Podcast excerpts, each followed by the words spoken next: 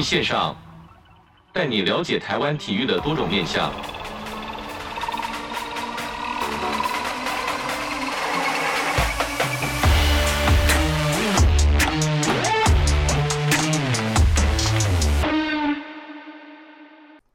体育线上带你了解台湾体育的各种面向。Hello，各位听众朋友，大家好，欢迎收听本周的体育线上，我是子敬。本周呢，带大家来到的是体育线上报的年度回顾。那体育线上报呢，这个单元就是配合体育署的相关政务政策以及体育讯息来跟大家来做分享。那今年呢，子敬一共做了十八个体育署相关的主题。那这个主题很多，那当然要做一个回顾。今天体育线上报呢，我们邀请到非常多的组长来为我们说明体育署在今年到底做了哪些事情，以及未来有什么样的准备，以及未来的发展动向。那首先呢，我们邀请到的是运动经济组的蓝坤田组长来跟我们分享今年台湾在亚运的精彩表现。好，哎，谢谢哈，谢谢子敬兄，哎，谢谢各位听众朋友们哈。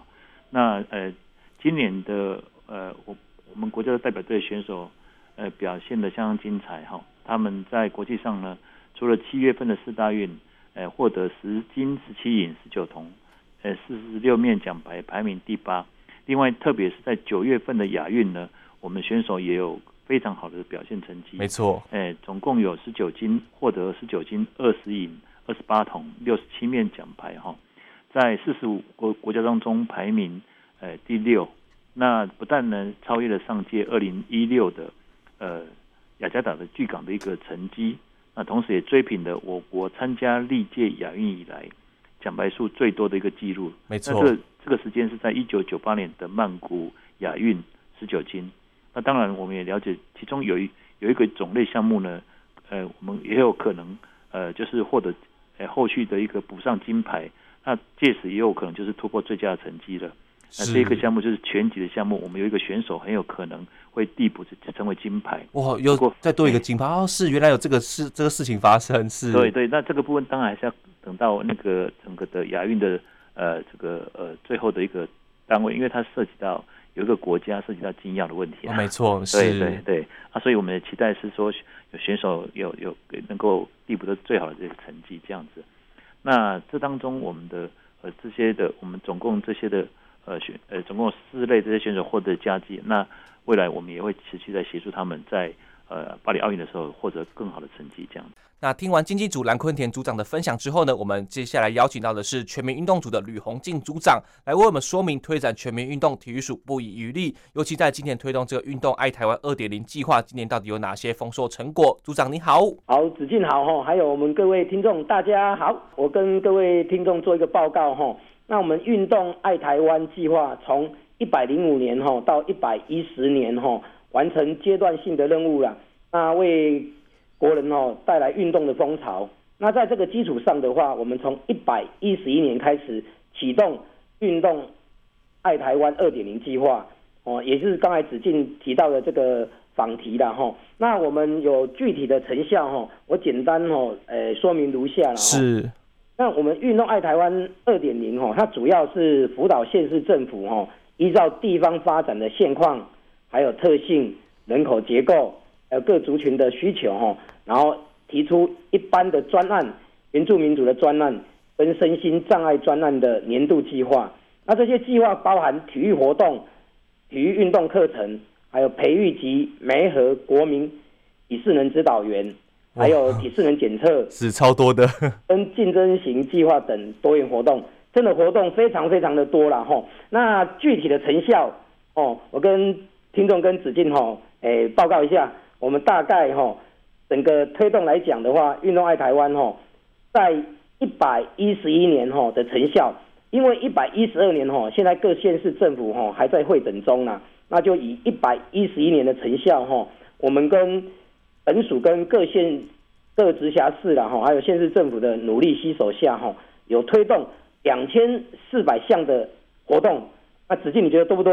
哇，超多，有两千四百项呢。对对对对，而且这个项这些活动的话，大大的大大小小哈，真的是很多的诶、欸、不同的类别啦哈。那主要推动的成果哈，有第一点，我们在运动人口提升哈为百分之八十一点六。哇，直接提升这么多。对对对，哦、啊，在归运动人口哈也首度达到百分之三十四啦。以前都是在百分之三十三哈，一直徘徊。那在一百一十一年，终于达到百分之三十四了哦，这是很难得的哈。因为增加百分之一哈，大概人口要增加二十三万人口哦，是、啊，对，所以算很多。那在第二点部分哈，就是年轻及高龄者规律运动人口哦，已经有恢复到疫情疫情以前了哦。那另外在中年者规律运动哈，已经逐年增加。哦，这个也是我们感到很高兴的，因为中年者哈，其实大家都知道在拼事业嘛哈。没错。对，规律运动能够增加是不简单的。大家还有心力来运动。对对对对，子敬讲的很好。对。没错。那另外哦，在解封之后哈，户外活动比例最高的哈，呃，球类是以羽球增加最多了。哦，那这个跟我国在那个二零二零年的东京奥运哈，羽球项目哈。有获得佳绩哦，有相关的关联。戴志颖跟林洋配，没错，对对对，获得金牌哦啊！之后大家会来哦，一窝蜂的哈去那个打羽球哦，没错，我要去打羽球哦，那个场地哦，有时候都借不到。是。那第四点的部分哈，那个民众认为哈，他们居住的县市哈，经常或偶尔办举办活动的比例哈，比一百一十年哈上升了百分之十二点六，这个也很多哈，因为你增加一个。百分之十哦，其实表示活动哦，就是增比去年增加十分之一哦，这也是很难得的。是。那最后一点就是中央跟地方哈，我们携手协力的话哈，整个一百一十一年哈，提供民众参与运动的机会哈的那个数量已经超过了两百一十一万人次了。哇，超过相当的惊人的哈。没错。对，好，那子敬，那你知道我们全民组未来的？运动，呃的推动的工作重点吗？哇，刚才听组长这样一说，我觉得这么多的厂跟跟这么多的提升计划，应该未来应该做的东西应该会更多吧？对对对对，我们未来的目标就是持续让我们的参与运动人口的比例在提升啊，那规律运动人人口哦比例也能够再增加，那所以呢，我们未来一百一十二年的工作重点哈，主要有四大项哈。那我们四大项，我们不以那个项次去说明，我们以大的一个目标，比如说第一点的话，县市赋权，我们会鼓励县市政府哈，依在地的资源跟特色哈，来申办计划。那透过县市的辅导作业哈，落实访视行销，所以希望能够携手实现哈运动爱台湾二点零的愿景。那这个愿景就是活力多元新生活。永续运动促健康，这个愿景，子敬你觉得不错吧？哇，这个就是呃，应该说以把健康为为这个主要目标啦，提升这个国人的发展。哎，好，那第二第二个第二点的部分是以人为本哈，我们会强化培育及媒合国民体适能指导员哈，增加体适能检测然后的数量哦，然后将运动指导服务的。专业人员哦，能够引进到各族群哦，让让这些人哦能够享受到专业的服务。那尤其针对运动规律的人口哦，比例比较低的，就是职工朋友们哦。没错，对，是我们加强服务的对象啊。那个我不知道子健，你平常有运动的习惯吗？哎，我还幸运的有这个时间。就你是职工的典范，因为其实我们运动规律运动里面哈，其实职工哈从二十九到五十九哈，这个年龄层哈，运动的比例哈是比较偏低的。那没时间呐，没时间。哎，啊，再来第三点的话是全年服务哈，就是我们会提供全民哈接受全年度的各项体育活动的机会啊。除了行销哦媒合之外哈，让国人真正感受到，其实我们体育署哈有在推动相关的一些体育活动，鼓励大家来运动哈，进而养成规律运动的习惯。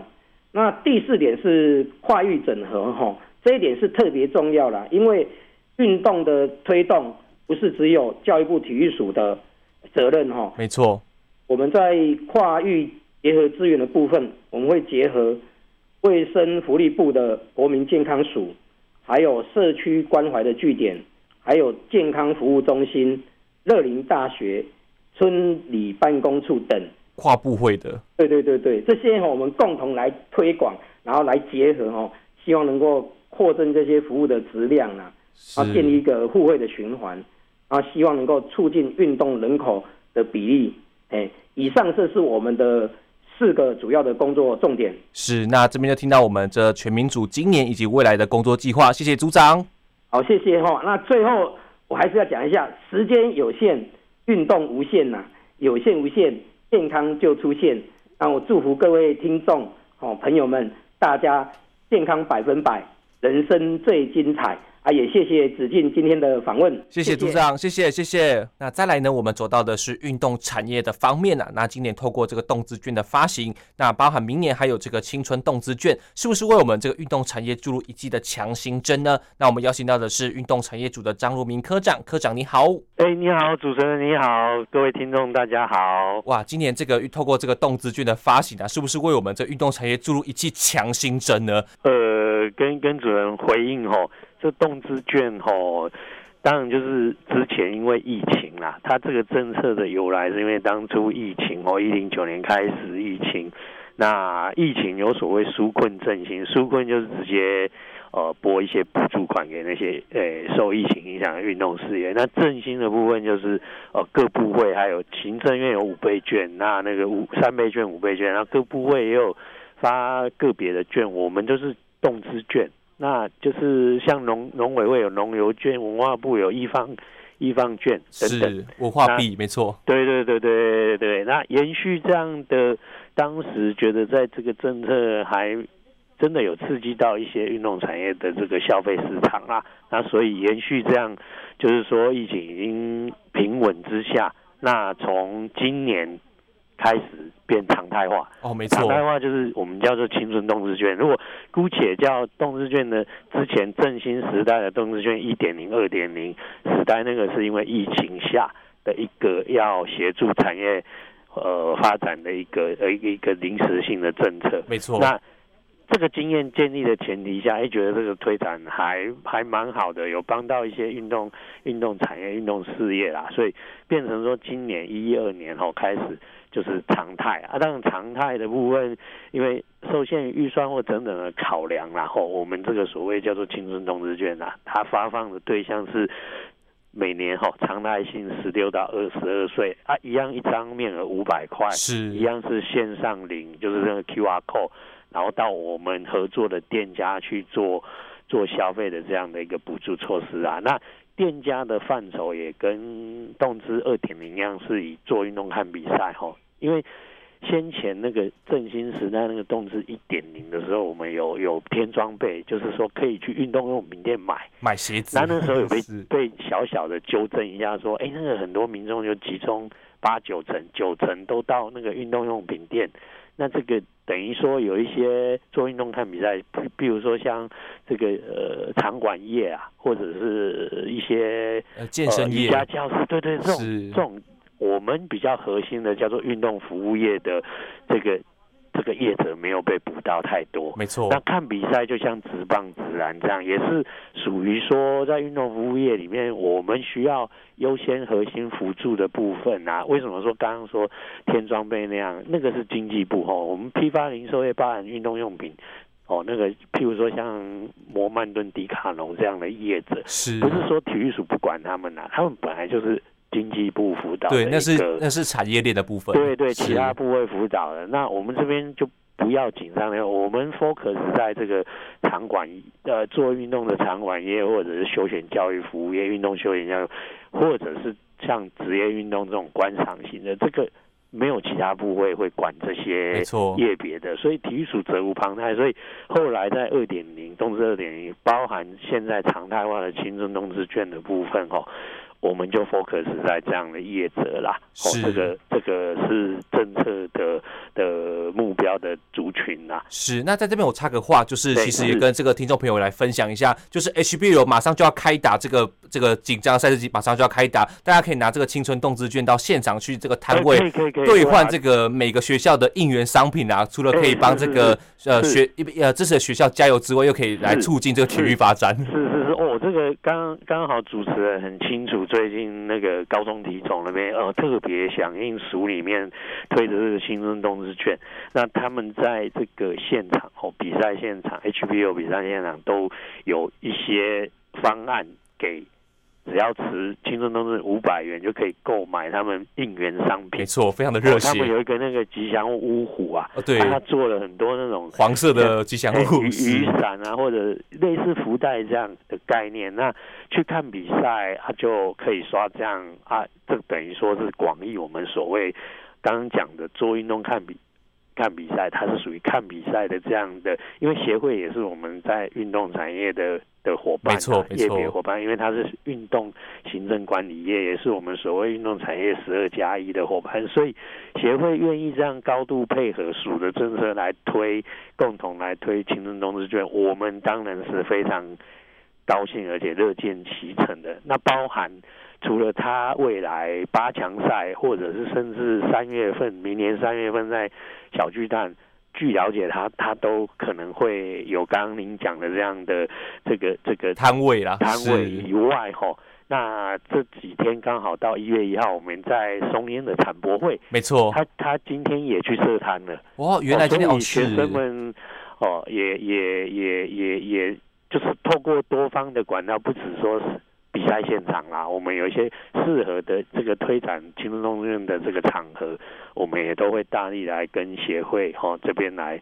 合作来来来推出这样的的产业振兴的的措施，是嘿嘿是好。那在刚刚科长有跟我们分享了这个可以拿这个青春动资券来去购买或者是这个参与体育赛事之外呢，其实这个疫情之后的体育风气，台湾其实是增加非常多。那其实运动风气增加呢，其实赞助企业企业赞助的部分可能就会增加。不晓得今年台湾有没有达到这样的标准？那请卢明科长继续来跟我们回答。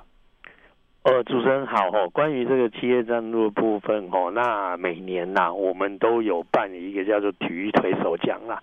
那今年是第十五届，是刚结束而已。对，刚结束，上礼拜五刚刚把呃那个颁奖典礼呃，我们我们举办完毕啦。那当然就是非常不容易哦，就是说疫情稳定后哦，今年哦，我们我先讲一下，就是说今年总共哦，我们推手奖当然有分。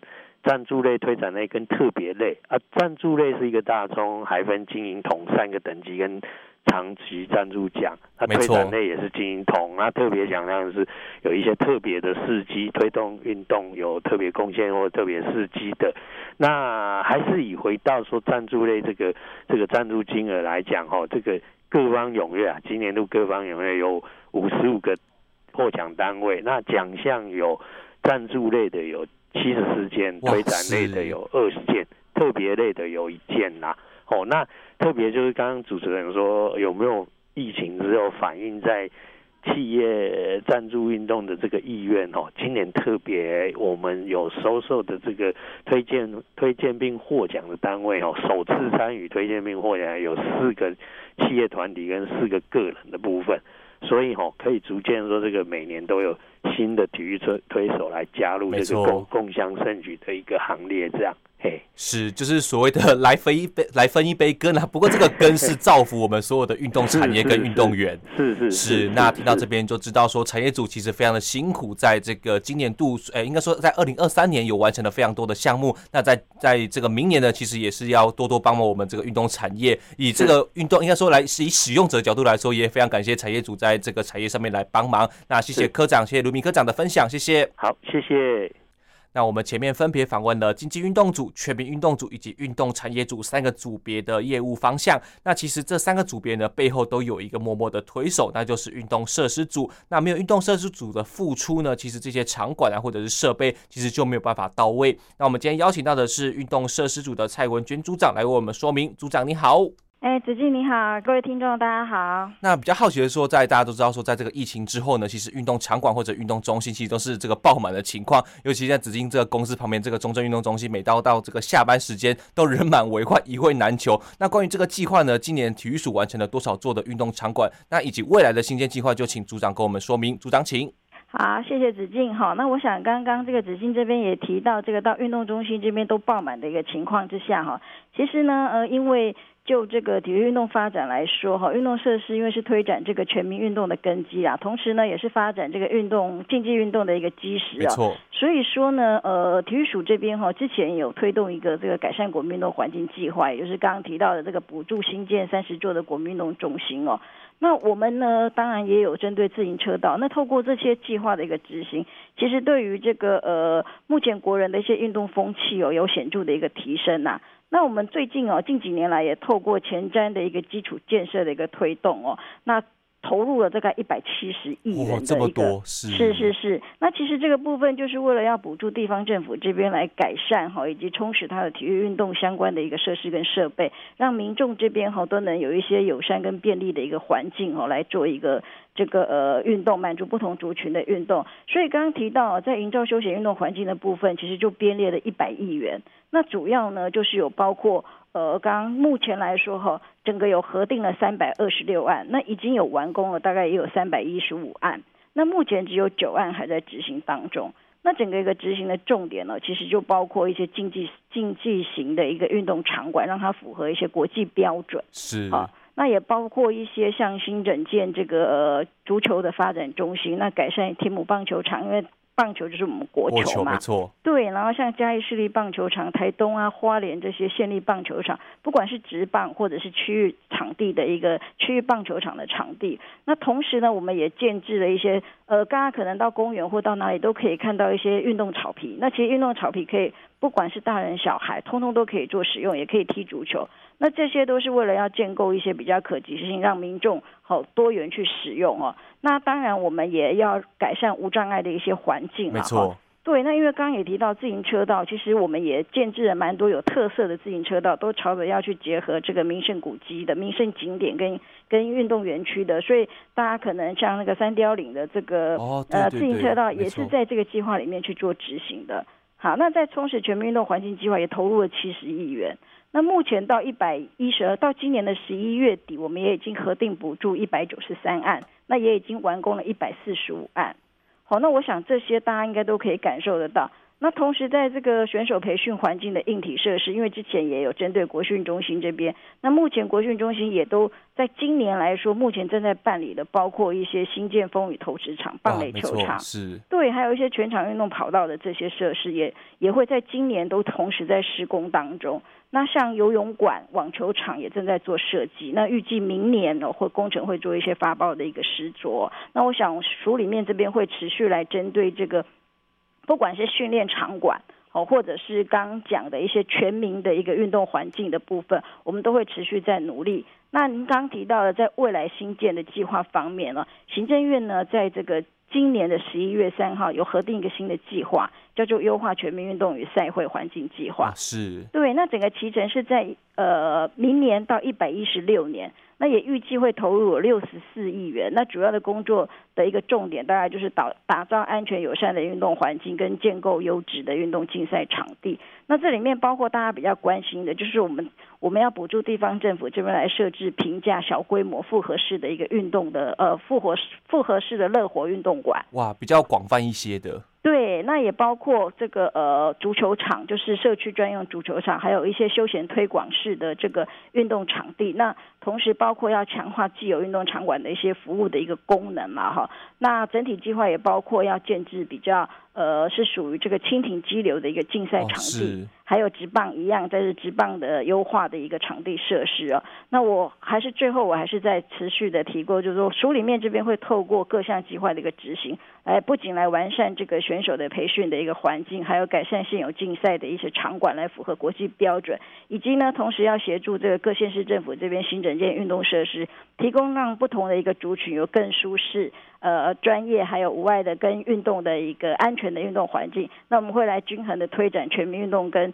这个竞技运动的一个设施体系的一些完善哈。那大概是针对这个运动设施的部分，我做一个简要的一个说明。这样是这边跟听众朋友也分享，因为在上次跟这个文娟那个时候，当时还是副组长的时候，就有聊过这个国训中心的相关的议题。那也恭喜这个文娟文文娟副组长身为组长，再继续为我们这个运动设施而努力啦。是是是，是谢谢组长，谢谢。好，谢谢子敬。那听到这边呢，我们先稍微休息一下，音乐过后我们马上回来。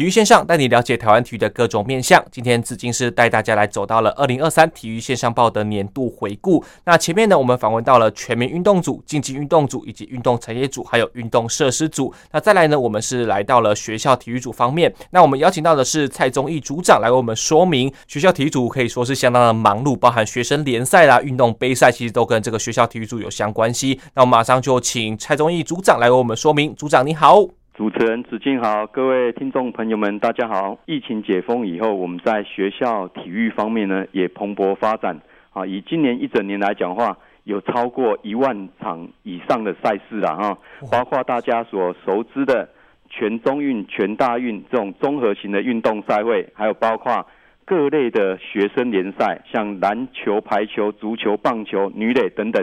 另外还有更多所有学生都可以参与的普及化运动。当然啊、呃，在我们的主持人哈、啊、有特别提到，我们是不是有透过运动科学来辅助我们基层选手的部分呢？这个部分我们是在一百零九年哈、啊、就开始有示范计划。那当然就是希望说，我们对体育班的学生呢哈、啊，可以有在运科方面的协助，让我们的学生在训练上面来讲话，也可以有更科学的方式来训练。那从一百零九年开始呢，我们每年哈、啊。透过六所学校的协助啊，到今年一百一十二年，但每年至少都有五十所学校，有一千以上一千名以上的学生会受惠哈。那当然我们在啊统计上面来讲啊，大致上有包括田径等二十个运动种类的运动团队会受惠。那在我们运动科学方面来讲，我们啊区分成三个阶段哈。国小阶段来讲，我们就比较。着重在运动潜能的一个开发，是培养兴趣的。对，培养兴趣。第二个呢，在国中阶段来讲的话，我们就透过运动科学的分析呢，让学生了解自我的身体素质，让他们可以找到他们最有利的发展运动项目。没错。那再来呢，是高中端的选手，我们就是强化他在他专项的运动技能跟身体素质。那当然也透过运动科学来强化他的竞技水准。那另外一个重点也是希望透过我们运动科学的啊的协助，让他知道怎么样保护他自己的身体，也了解说，哎，是不是身体上面有一些状况，那避免运动伤害，可以延长他的运动员的寿命，哎，寿寿命啊。那当然从这样的试办到一百一十二年以后，我们也发觉说，哎，的确这方面有成效了哈。所以在一百一十三年起呢，我们现在已经提早办理了那。透过扩大的办理方式来讲的话，已经从原本的六所学校扩大到二十所的大专校院。哦，是。对，那包括了我们传统的体育校院然后包括国立体育大学、台湾体育运动大学，我的母校，我的母校。对对对，台师大这些学校以外，也包括综合性的大学，像大家知道顶大的部分，清华大学、成功大学，或者像医疗医学校院，像慈济大学、中国医。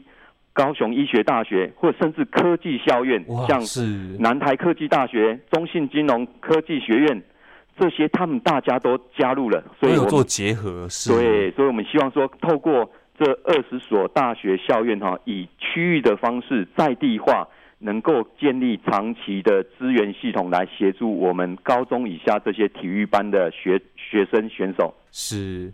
那这边也是听到这个组长跟我们说的，这个学校组在这一年的计划以及未来推动计划，其实很重要的是，子敬非常欢迎大家可以到这个，不管是 HBL 要开打啦，或者是一些联赛，其实大家都可以进场来看球。组长，我应该说的没有没有错吧？是的，没错，欢迎大家来看比赛。是，那今天很开心邀请到综艺组长来跟我们分享以上的主题，组长谢谢你哦，谢谢子敬，谢谢各位听众。那在前面的节目呢，我们都把这个焦点放在国内，那再来是国外的部分呢，就是明年会有二零二四年的巴黎奥运的举行。那体育署做了哪些的相关准备以及未来的目标方向？我们一样是请到运动竞技组的蓝坤田组长来为我们说明。哎，奥运呢是四年一次了哈，那刚好是跟亚运间隔两年。那这个部分呢，是我们在整个的台湾这边整个的竞技运动当中最重要的两大赛会。那其中更以奥运呢为为更重要的赛会哈。那二零二四就是明年的巴黎奥运即将到来，那也是呃这个奥运也是世界各国这个列呃就是强国他们在很重要的一个竞技舞台 A 级赛事啦。对对对，我想这个都呃每年的奥运的部分都吸引了呃全世界的目光哈。那呃将近都两百个多个国家在参加了一个比赛。那选手们呢，他们也会期待是在这个巴黎奥运的这个殿堂上面呢，能够争取到最好的一个成绩。那目前政府最重要的就是结合民间的团体，诶诶，包括诶中华奥会哦，国训中心，还有呃运科中心，运科中心没错，这单项协会，我们希望就全力来支援我们目前正在备战的我们的所有这个代表队。那截至目前为止，我们总共呃已经取得六类十六席次的一个参赛资格，没错。那这个部分呢是呃。呃，配合着它有些赛事的一个资格的取得一个方式，但是目前奥运的部分，它其实是很多的是这种采用积分的一个取得参赛资格的，要累积很多比赛啦。对对对，所以呢，其实很多的我们的选手，像比如说羽球啦，或者是呃柔道啦，李志凯，哎对，或体操啦，或跆拳呃跆拳道啦。还或者是呃举重、国训的，他们都是还在累积积分当中，所以一直到明年的四月、五月或六月的时候，才会有具体的一个最后的一个呃排名出来的时候，就会就会来呈现他们的一个参赛资格的一个取得情况。是，那我们也会就是汇总呃相关的单位哈，包括刚刚谈到的，好，那我们的全力会来协助我们选手来争取这样的一个参赛资格。那进而来呃争取他们最佳一个成绩。是，那明年的这个体育预算会不会大幅提升？像到这听到这么多的这个运动选手，明年可能会拿到奥运标准，甚至是可以在奥运夺牌。那最重要的钱呢？钱有没有会进来呢？那请组长跟我们说明。哦，这个呃特别，因为呃近呃近几年来，政府都对于整个体育预算的部分呢非常相当重视哈。那这个部分呢，特别是在整个的竞技运动这一块哈，那包括备战黄金呃奥运的黄金计划。还有国家运动园区的新整建计划，那整体的预算，体育预算呢，已经从一百零五年的八十亿，那这里面当中当然不含四大运的单一次的比赛了哈。没错，那也从一百零五年的呃呃八十亿成稳定成长到目前一百三十亿以上，那约增加百分之六十三。